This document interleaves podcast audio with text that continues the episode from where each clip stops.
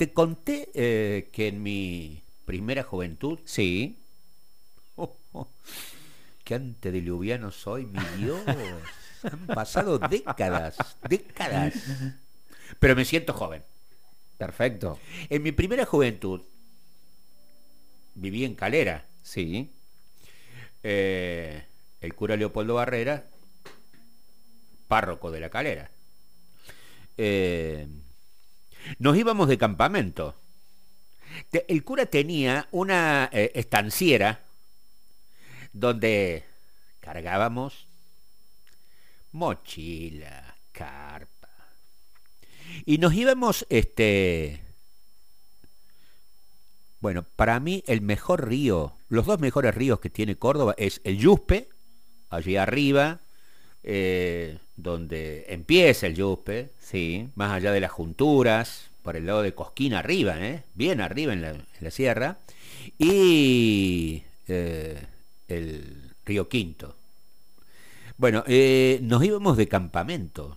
La, la crecida más excepcional que vi en mi vida, por allá tendría yo, no sé, 13, 14 años, fue una crecida del Yuspe, eh, atronadora, bellísima, eh, enorme, eh, y la lluvia más torrencial eh, que ni siquiera las carpas pudieron frenar, este, fue allá en el Quilpo.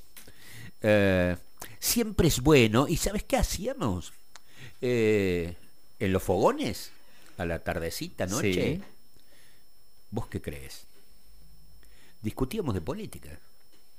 Allí, en, las primeros, en los primeros años juveniles, eh, habíamos leído que alguien había escrito en alguna pared, eh, creo que eh, creo que en el Mayo francés del 68, eh, nadie puede volver a dormir tranquilo si alguna vez abrió los ojos. Y esto nos hizo pensar que ante la injusticia, ante ante era era la era la dicta después fue dicta blanda finalmente era era la dictadura de, de, de eh, nos habíamos bautizado en la insurrección popular en las calles de Córdoba con el cordobazo eh, militábamos en el secundario en la Escuela Superior de Comercio Manuel Belgrano eh, cosas increíbles de ese tiempo, ¿no? Luego vendrían los 70, etcétera. Eh, mi impresión es que hubo un tiempo en que los campamentos, la- la- las, las idas a la sierra, los debates políticos eh, en, el, en el medio de la naturaleza a- amainaron, pero han vuelto a crecer, ¿eh? Han vuelto a aparecer. Vos ves en las redes sociales, yo que soy un centennial, pero porque me estoy acercando a los 100, ¿eh? este, en Instagram, bueno, ves a los jóvenes eh, en campamentos, en ruedas, en fogones, este, en espectáculos al aire libre, la sierra, la revalorización del bosque nativo, eh, etcétera, etcétera. Bueno, estamos molestando a alguien que está, me parece, en las sierras de Córdoba, eh, para hablar un poco sobre lo que les pasa. ¿A quiénes? A los jóvenes. ¿A quiénes? A los jóvenes que integran los movimientos sociales. ¿A quiénes? A aquellos que dicen, ¿y, si el, presente es tan difícil como será el futuro? Él es abogado, eh, es miembro del directorio de la agencia Córdoba Joven de la provincia, es doctor en ciencias políticas, pero sobre todo es un militante peronista que integra eh, parte de la conducción local de eh, movimiento Evita. ¿Sabes cuándo lo conocimos? ¿Te acordás? Lo conocimos cuando en un programa de esta emisora, compañeros de, de él, armaron un programa sobre una ciudad distinta, una ciudad diferente, sobre el reconocimiento a las diversidades en Córdoba Capital y que se tradujo en un hermoso programa de radio que venía después de nosotros cuando lo hacíamos, este, creo que en la primera o segunda temporada. Sí, sí, sí, sí. sí. Estoy hablando con Lucas Bruno. Lucas, buen día, ¿cómo te va? Hola Jorge, buen día, ¿cómo andan? Saludos a, a toda la audiencia también y, y la verdad que me honras con, con tu presentación. Me honras porque, porque, bueno, como decía, efectivamente estamos acá en Cabalango, pero no estamos solamente, obviamente que, creemos en la recreación de nuestros pibes y nuestras pibas, pero también estamos formándonos en política eh, para ver cómo se va a ir con compañeros y compañeras de Entre Ríos, de Santa Fe, de Córdoba, más de 400 pibes y pibas acá en Cabalango para, para transitar dos días de formación política, como vos describías en tu juventud. Bueno, estamos tratando de, tomar ese legado de muchos compañeros y compañeras que, que, bueno, que siguen estando ya acá y que muchos lamentablemente no están, así que nada, reconstruyendo ese legado y bueno, y viendo por dónde encontrarle la luz a este, a este laberinto, a esta oscuridad.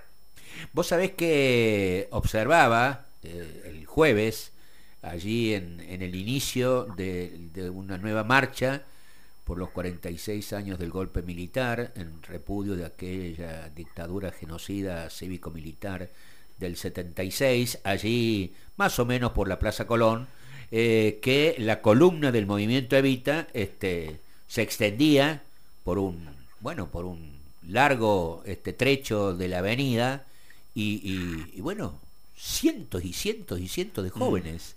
Eh, cuando, cuando los movimientos sociales tienen que eh, marchar, cuando los movimientos sociales tienen que poner el pecho en el medio de la pandemia y no cerrar comedores ni merenderos, eh, cuando tienen que ayudar al Estado en, el, en políticas de cuidado, en el territorio, y en el medio de eso se plantea que la guita no alcanza, que eh, los precios se van a las nubes, que es muy difícil este, que las marmitas y las grandes ollas se puedan llenar en los comedores con, productos de primera necesidad.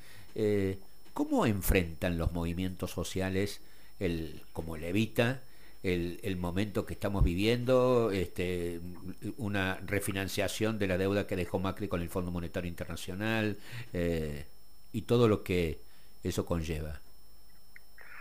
Sí, mira, eh, estamos en un momento muy complicado del país, eh, eso es, es así, la verdad que, que hay, hay dos herencias que tenemos, la pandemia, por un lado, eh, inesperada, imprevista, que nos desbordó, excedió la capacidad de cualquier Estado-nación para controlar una situación, y por otro lado una herencia muy pesada, que es la de un gobierno neoliberal como el de Mauricio Macri, eh, que nos dejó una deuda, bueno, ya sabemos, de más de 50 mil millones de dólares y una, una inflación imparable, una moneda devaluada, bueno, todo lo que todo lo que ya sabemos. Y bueno, en esa situación creo que eh, timonea eh, el gobierno y trata de, obviamente, de, bueno, de ver cómo ir resolviendo lo prioritario, empezando por los últimos, para llegar a, a los primeros. Pero, pero bueno, los movimientos sociales y los movimientos populares primero creemos en el Estado. Nosotros, vos decías algo, Jorge, fundamental. Durante la pandemia fuimos quienes sostuvimos los comedores, la copa de leche, para que nuestros pibes tengan una copa de leche y no, no pasaran hambre. Sostuvimos los apoyos escolares porque sabíamos que, que, bueno, que el cierre de las escuelas por las restricciones iba a generar un proceso de deserción muy grande en los barrios populares, entonces apostamos a, a sostener los apoyos escolares. Y bueno, en ese marco eh, nosotros no, no queremos suplir al Estado porque vamos a reclamar al Estado todo lo que el Estado tiene que hacer, debe hacer, pero sí eh, sostenemos que, que, bueno, tenemos que llegar a lo mejor a, los, lugares donde el Estado no llega. Nosotros tenemos una pata en los sectores populares, representamos a, o expresamos, más que representamos, expresamos ciertos, ciertas demandas, ciertas reivindicaciones de, de los trabajadores y trabajadoras de la economía popular y eso a lo mejor no, no yo no creo en la vanguardia, ni mucho menos, porque sabemos a, los lugares donde nos llevó eso, pero sí nos da un plus de mirar la política de otro lugar, de, eh, de entender que la política no es estar sentado atrás de un escritorio, firmando papeles o dando órdenes, sino que la política tiene que democratizarse mucho más, la política tiene que ser mucho más parecida a nuestro pueblo, los dirigentes tienen que ser mucho más parecidos a nuestro pueblo, tienen que tener el color del río Paraná, eh, que, es el color de nuestro pueblo. Eh, y bueno, y en eso y en eso estamos, tratando de pensar una política de abajo hacia arriba, mucho más democrática y mucho más eh, expresiva de lo que es el pueblo argentino. Cuando, cuando hablamos de estas cosas y al mismo tiempo los grandes medios de comunicación indican, señalan, acusan, estigmatizan a todo aquel que tiene un plan social, eh, desde em, expresiones peyorativas como los planeros, hasta aquellos que viven del Estado, eh, que viven de subsidios, eh, cuando aparecen expresiones de, bueno, no quieren trabajar porque el Estado les da un plan, y al mismo tiempo el debate de convertir planes en empleos formales y la discusión sobre el desarrollo de la economía popular. ¿En qué lugar de esa discusión está plantado el movimiento Evita? En un lugar muy en un lugar clarísimo. Nuestros compañeros y nuestras compañeras trabajan todos los días para, primero para sostener sus comunidades, eh, hacen, realizan tareas de cuidado que muchas veces son invisibilizadas y no reconocidas como trabajo. Eh, por ejemplo, esto, sostener un comedor, eh, cuadrillas de limpieza en sus barrios, eh, desmalezamiento, bueno, millones de tareas que, cuidan su comunidad, que aportan a su comunidad, eh, y también tareas productivas. Nosotros, por ejemplo, eh, en la JP tenemos una unidad productiva de pelota de fútbol. Los compañeros jóvenes, 12 compañeros y compañeras jóvenes, se organizaron, nos dijeron, che, nosotros, Lucas, nosotros queremos hacer pelota de fútbol. Eh, ¿Qué necesitamos? Bueno, conseguimos un par de herramientas y ahora están produciendo más de 40 pelotas por mes, vendiéndolas a clubes y con eso, más el potenciar trabajo, pueden tener un sueldo, un salario medianamente digno. Entonces, eh, a todos esos que dicen, de los planeros, los vagos, los invitaría a que vayan a un barrio, a que vayan a una construcción de un movimiento social, a una construcción de alguna organización, eh, para que vean cómo trabajan nuestros compañeros y nuestras compañeras y a lo mejor ahí el prejuicio ese se desdibuja con la realidad, con la realidad palpable. Y, bueno, eso, nosotros creemos que, eh, no creemos, lo, vemos, lo observamos, nuestros compañeros a partir de la economía popular trabajan todos los días, eh, porque esto también, viste, de, convertir a lo mejor eh, esto del programa en el trabajo genuino, bueno, también está asignado por el discurso capitalista. Nosotros creemos que el capitalismo llega a un límite que no puede incluir más de lo que está incluido. Hay un resto inasimilable en las sociedades contemporáneas eh, que no va a ser incluido en el trabajo formal. Entonces, ¿qué hacemos con, esa porción de la población? Los sectores medios monotributan, son emprendedores, tienen otras herramientas para poder sobrellevarla.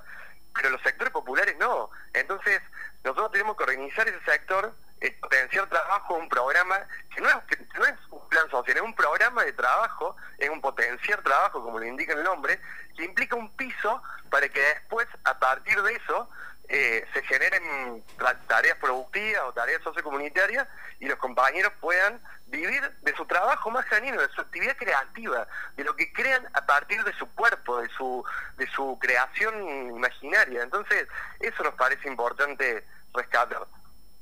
Eh, vos sabés que eh, parte de lo que estás diciendo eh, también se circunscribe en un debate que tiene que ver con la incorporación de los sectores juveniles en la vida productiva y social de la Argentina. Lucas, hay una, una hay como una dicotomía en este sentido.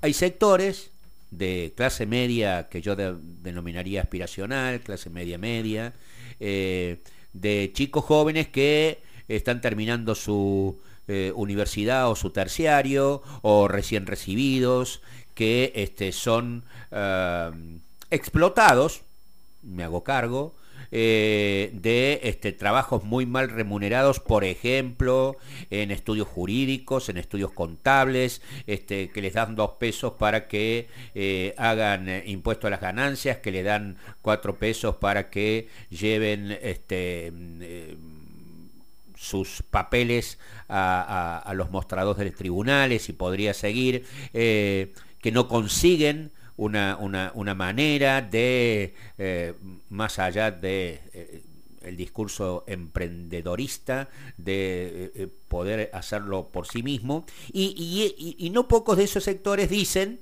Che, a los otros jóvenes, a, a, los de abajo, a ellos les dan todo y a nosotros no nos dan nada.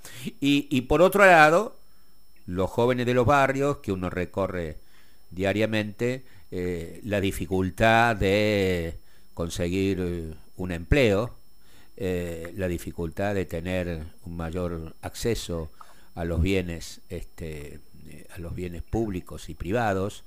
¿Cómo, desde tu punto de vista, cómo se amalgama una realidad y otra? ¿Sabes lo que pasa, Jorge? Yo recién te escuchaba y pensaba mientras vos reflexionabas. Macri, el gobierno de Macri, no solamente Macri, el gobierno de Juntos por el Cambio, si bien no logró lo que quiso hacer, que fue una flexibilización laboral, esta famosa reforma laboral y previsional, sí devaluó fenomenalmente el valor del esfuerzo de trabajo, devaluó fenomenalmente el valor del esfuerzo de trabajo. Nosotros, eh, antes de, que asumiera la alianza de Juntos por el Cambio, eh, estábamos dentro de los países de Latinoamérica en los primeros número de ranking de eh, la tasación del salario y del poder adquisitivo del salario. Eh, después, a partir de la evaluación de la moneda, de, la precarización que se dio en muchos lados, de, los despidos masivos, eh, se perdió el parámetro de un, un salario digno, de cómo, de cómo tiene que ser un salario digno. Nosotros hoy vemos jóvenes, por ejemplo, que, como vos decías, que trabajan en un estudio jurídico y cobran no más de 25 mil, 30 mil pesos por mes.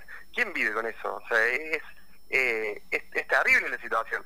Pero bueno, al, no haber parámetros parámetros relativos de, de, los salarios, de, de, bueno, de muchas, de muchas variables, inclusive macroeconómicas, eh, también, bueno, se pierde el sentido de, esto, de un salario digno, de, muchas cosas. ¿Y, y cómo compatibilizamos eh, las pretensiones de estos sectores medios que, bueno que, también son precarizados que se ven muchas veces impulsados a sacar un monotributo por ejemplo y emprender algo con todos los riesgos que implica eso eh, y también cómo compatibilizar este sector con el sector de la economía popular de los compañeros y compañeras de los barrios que también se inventan su propio trabajo.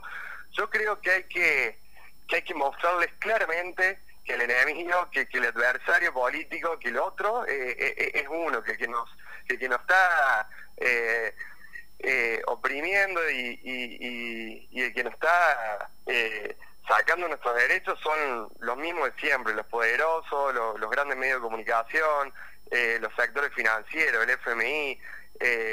entonces, bueno, mostrando esos lazos de equivalencia entre estos sectores, me parece que, bueno, que tenemos que lograr la reconstrucción de los lazos sociales, la reconstrucción de un pueblo, de un pueblo que esté dispuesto a dar las batallas por su independencia, por su soberanía, por sus derechos. Estamos hablando con Lucas Bruno, que es abogado, que es doctor en ciencias políticas, que integra el directorio de la agencia Córdoba Joven y que eh, el diálogo de él con hoy es porque es uno de los dirigentes del movimiento Evita de la provincia de Córdoba. Y, una de las cuestiones eh, con las que comenzamos el programa eh, nuestro de hoy es eh, la aprobación por parte del directorio del Fondo Monetario Internacional en la víspera del acuerdo alcanzado de refinanciación de la deuda que Macri asumió con el Fondo Monetario Internacional de 44 mil millones de dólares en el año 2018 por parte del gobierno de Alberto Fernández y de eh, el staff técnico del Fondo Monetario. Y en, ese, en, ese, en esa aprobación del directorio, dicen los que dicen saber que Estados Unidos, Alemania, Gran Bretaña, Japón, entre otros, dejaron asentado de que les hubiera gustado un eh, mayores eh, reformas estructurales para garantizar abro comillas, la sustentabilidad de la economía argentina, cierro comillas, con reformas estructurales que habitualmente el Fondo Monetario Internacional este, lleva adelante en acuerdos de esta naturaleza, como reformas previsionales, laborales, etcétera, y que pone entre paréntesis y en signos de interrogación eh, si Argentina va a poder o no cumplir con lo acordado. Esta situación llevó a una, a una división muy grande en el oficialismo nacional. Y por un lado, eh, la cámpora, el cristinismo, el, qué sé yo, eh, sectores del kirchnerismo eh, votaron en contra en las dos cámaras del Congreso de la Nación, el acuerdo alcanzado, y por otro lado, sectores como el movimiento Evita dijeron, bueno, tapémonos la nariz, pero es lo que es lo único que tenemos hoy para que no estalle todo. ¿Por qué fue así, Lucas? Mira, Jorge, lo primero que quiero reflexionar en torno a esto, hay una autora, Wendy Brown, que escribe un libro muy interesante, El pueblo sin atributos, eh, donde, bueno, es una crítica fenomenal al, dispositivo, a la racionalidad neoliberal, neoliberal eh, y hay que parar de hablar, la política en general, sin distinciones, tiene que parar de hablar del crecimiento infinito de las economías. Eh, nosotros tenemos que pensar más allá del crecimiento del PBI, el buen vivir de nuestras comunidades, que cada, que cada persona, cada familia tenga un pedazo de tierra con servicios básicos, tenga una casa digna, eh, pueda, pueda vivir con un salario que le alcance para sus necesidades y para darse algunos gustos. Entonces, hay que dejar de hablar como hace el FMI, como hace, bueno, gran parte de la política del crecimiento infinito del PBI, porque eso efectivamente no redunda después eh, en, una mejora sustancial de las condiciones de vida de nuestras comunidades. Entonces, eso, eso por un lado, como, como, como la antesala eh, y como el lugar donde está parado el mundo hoy. es muy complejo porque creo que muy pocos eh, pensadores, inclusive muy pocos políticos discuten esto. Creo que el ejemplo es García Linera en Bolivia eh, y no mucho más. Entonces, eh, estamos complicados, estamos muy jodidos con el mundo. Y el FMI entra en esta vorágine y entra con tarjetas de ajuste. O sea, para aclarar esto, nadie quiere el FMI en la Argentina, nadie quiere las revisiones periódicas cada tres meses de la economía local. eso nadie lo quiere. Lo que pasa es que, bueno, evidentemente, de alguna manera, hay que resolver la deuda, la pequeña deuda que nos, que nos dejó el gobierno de, Cambiemos, como vos decías, Jorge. Y en eso nosotros tenemos una postura bien clara. Nosotros entendemos que, que la unidad del frente de todos es imprescindible para poder eh, pensar la continuidad del gobierno, por un lado, y también la posibilidad de que el frente de todos sea reelecto en el, en el 2023, más allá de los nombres propios, más allá de los candidatos, eso será otra discusión, que ojalá, ojalá de paso se abra el espacio y que cualquier candidato que, quiera presentarse se pueda presentar.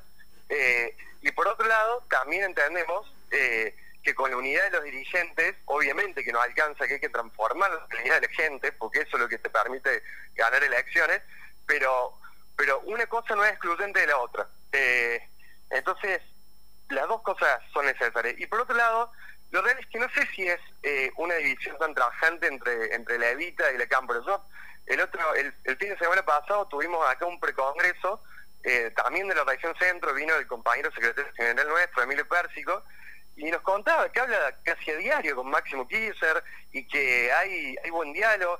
Solamente, bueno, tenemos a lo mejor en este momento circunstancial algunas tácticas eh, diferentes de cómo afrontar esta, esta situación compleja. El diagnóstico es el mismo, hay que ver cómo se sale por acá. Eh, nosotros decimos que es con unidad al frente de todo y transformando la vida de la gente, las dos cosas en simultáneo. Ay, cómo me gusta discutir, mi Dios. Eh, debo, debo, debo confesarte que soy un poquito más escéptico en el sentido de que mi impresión es que hoy las diferencias eh, son a partir, eh, eh, o se plasman o se visualizan a partir de diagnósticos distintos entre un sector del gobierno de Alberto Fernández y, y la cámpora, pero sería este, para un programa mucho más extenso. Escúchame, el, el, claro, porque vos sabés que a mí me enseñaron hace muchos años que este, hay que formular correctamente las preguntas para que las respuestas no sean equivocadas. Y mi impresión es que este, hay no pocos que formulan preguntas erróneas. Eh, a destiempo en otros contextos. Pero bueno, eh, digo lo siguiente, eh, el movimiento Evita debe ser el, movimiento social eh, que integra el gobierno nacional de, mayor volumen, pero mi impresión es que eh, tiene muchísimos adherentes, está extendido en todo el país, pero ¿cuál es su representación política a no ser que eh, eh, tiene que adherir a tal o, a cual o acompañar a tal o a cual corriente dentro del peronismo? Y uno sabe que hay muchos pero peronismos, no uno solo, este, así como hay muchas juventudes y hay muchos radicalismos, etcétera. Digo, eh, ¿ha pensado el movimiento Evita en transformar este volumen eh, en, el país en un partido político? Bueno, Jorge, justamente eh, estamos atravesados por esa por esa discusión ahora. No sé si el verbo sería transformar, porque bueno, nosotros entendemos que nuestro poder, el, poder que tenemos que construir, que estamos construyendo, está en la calle, está en los barrios, está en el territorio. Eh, sería, un partido político sería una herramienta más, una herramienta electoral, una, herramienta técnico-legal, para poder afrontar esta, esta relación tensional, porque es una relación muy compleja entre lo social y lo político. A ver, Jorge, mira, yo lo que creo es que cuando el neoliberalismo intenta fragmentar todo el tiempo esa relación, que lo social vaya por un lado y que lo político vaya por el otro. Es decir, que las representaciones políticas o expresiones políticas que realmente conducen el Estado no provengan de los movimientos sociales o, no atiendan sus demandas, eh, y eso hace menos democrática la política. Yo lo que creo es que la última vez en la historia argentina que eso estuvo realmente unido fue en el peronismo, cuando cuando no se estigmatizaba a la, a la, compañera que iba a una unidad básica y que después la unidad básica se iba a sostener el comedor en su barrio eh, y que trabajaba, tenía derechos. Bueno, eh, hace tiempo que el neoliberalismo ha fragmentado esa relación, la, la, la desunido, que también se representa en una fragmentación entre lo público y lo privado. Pareciera que eh, realizar una actividad pública, una actividad política, contamina eh, lo privado. Entonces, eh, por eso cuando una compañera va a una marcha, por ejemplo, con el movimiento de Evita, con cualquier otra organización popular, y después trabaja en un merendero, no, eso es clientelismo, eso es cooptación, e, e, eso es el discurso neoliberal, disociar lo, social y lo político. Entonces, eh, en, en, ese, en ese marco tan complicado y tan complejo, es que bueno, nosotros estamos discutiendo fuertemente la autonomía política de los movimientos populares. Y para lograr esa autonomía política de los movimientos populares, seguramente que tengamos que avanzar en la construcción de una herramienta, una herramienta más, que es un partido político. Eh, porque bueno, porque necesitamos una expresión política de, nuestros actos. Así que sí, en, esa, en esa andamos. Me diste un título de sábado. El movimiento Evita se convertirá también en un partido político. Eh, claro no sé si se convertirá, eh, porque porque vamos a, eh, es lo que decía un poco al principio, nosotros entendemos que, que va a ser una herramienta más, o sea, nuestro, nuestro fuerte, nuestro poder, a lo mejor está en otro lado. Lucas, muy claro. Gracias por tu tiempo. Disfruta y disfruten eh, las sierras de Córdoba en el medio de las discusiones políticas de un fin de semana de otoño excepcional, ¿no?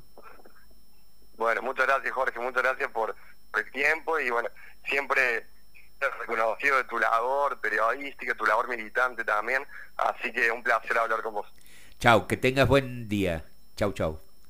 Lucas Bruno, eh, integrante del directorio de la agencia Córdoba Joven, del gobierno de la provincia de Córdoba, abogado, doctor en ciencias políticas y dirigente del movimiento Evita en Córdoba.